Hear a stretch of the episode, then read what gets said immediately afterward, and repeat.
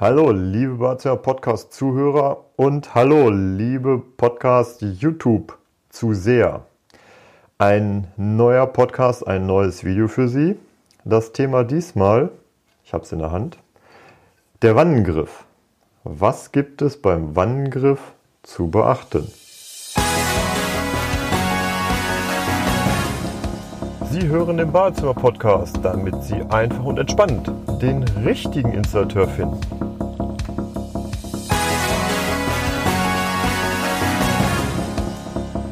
Ja, liebe Badezimmer-Podcast-Zuhörer und Zuschauer. In vielen Ausstellungen, also letzte Woche war es besonders spannend, bei acht Besuchen, wo ich ein bisschen durch die Ausstellung gehen konnte, ähm, habe ich gesehen, dass in sechs Ausstellungen der Wannengriff falsch montiert war. Und dann ist mir so aufgefallen, Mensch, in den letzten 30 Jahren, das ist das häufigste, was ich in den Ausstellungen gesehen habe, dass der Wannengriff in irgendwie einer schrägen Position, also andersrum in einer schrägen Position montiert ist. Ob das nun 30 Grad, 45 Grad, 60 Grad ist, irgendwie am häufigsten ist immer 45 Grad, ist der Wandengriff montiert. Und jetzt war das Spannende, dass wir im Rahmen einer Schulungsveranstaltung für die Firma Erlau explizit über das Thema Wannengriff gesprochen haben. Denn wenn ich in der Wanne sitze und den Wannengriff nutzen möchte, dann habe ich nasse Hände.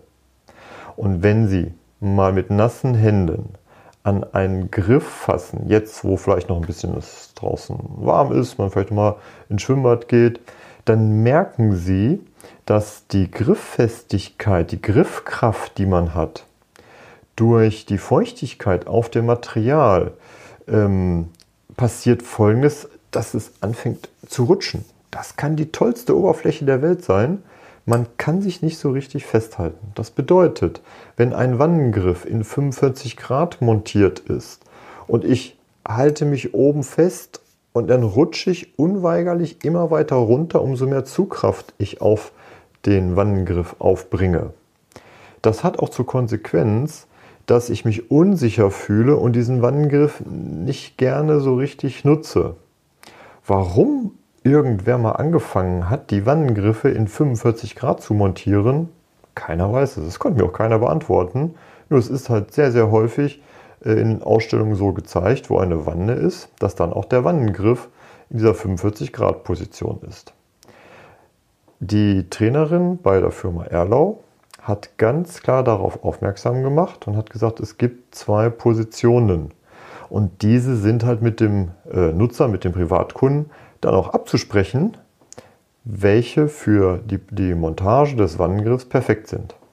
Das ist einmal typisch, wie man halt auch so greifen würde im 90 Grad äh, Bereich oder je nachdem, wie, wie hoch der montiert wird, dann halt auch parallel zum Fußboden.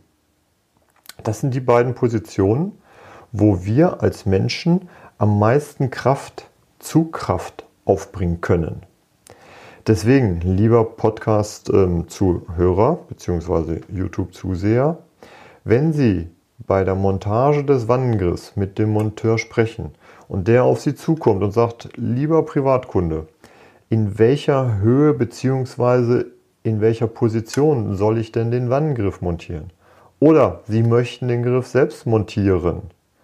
Dann ist der Tipp, Sie setzen sich bitte in Ihre Badewanne und gucken, wie Sie denn am häufigsten aufstehen, wie Sie ziehen.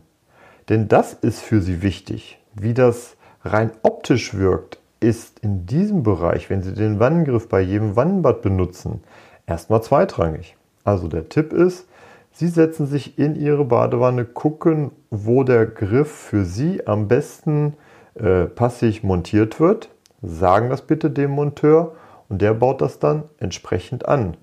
Alles andere, was man sonst so in den Ausstellungen sieht und weil man denkt, ne, kann man ja verschiedene Griffhöhen, wenn ich den in 45 Grad montiere, wird im wahren Leben nicht funktionieren, weil wir durch die nassen Hände einfach nicht genügend Grip aufbauen können, um uns an dem Griff richtig festzuhalten. Das war eine kurze Folge mit dem spannenden Hinweis zu dem Produkt Badewannengriff. Das soll es gewesen sein. Bis zum nächsten Mal. Das war Ihr Badezimmer-Podcast von Andreas Korhummel.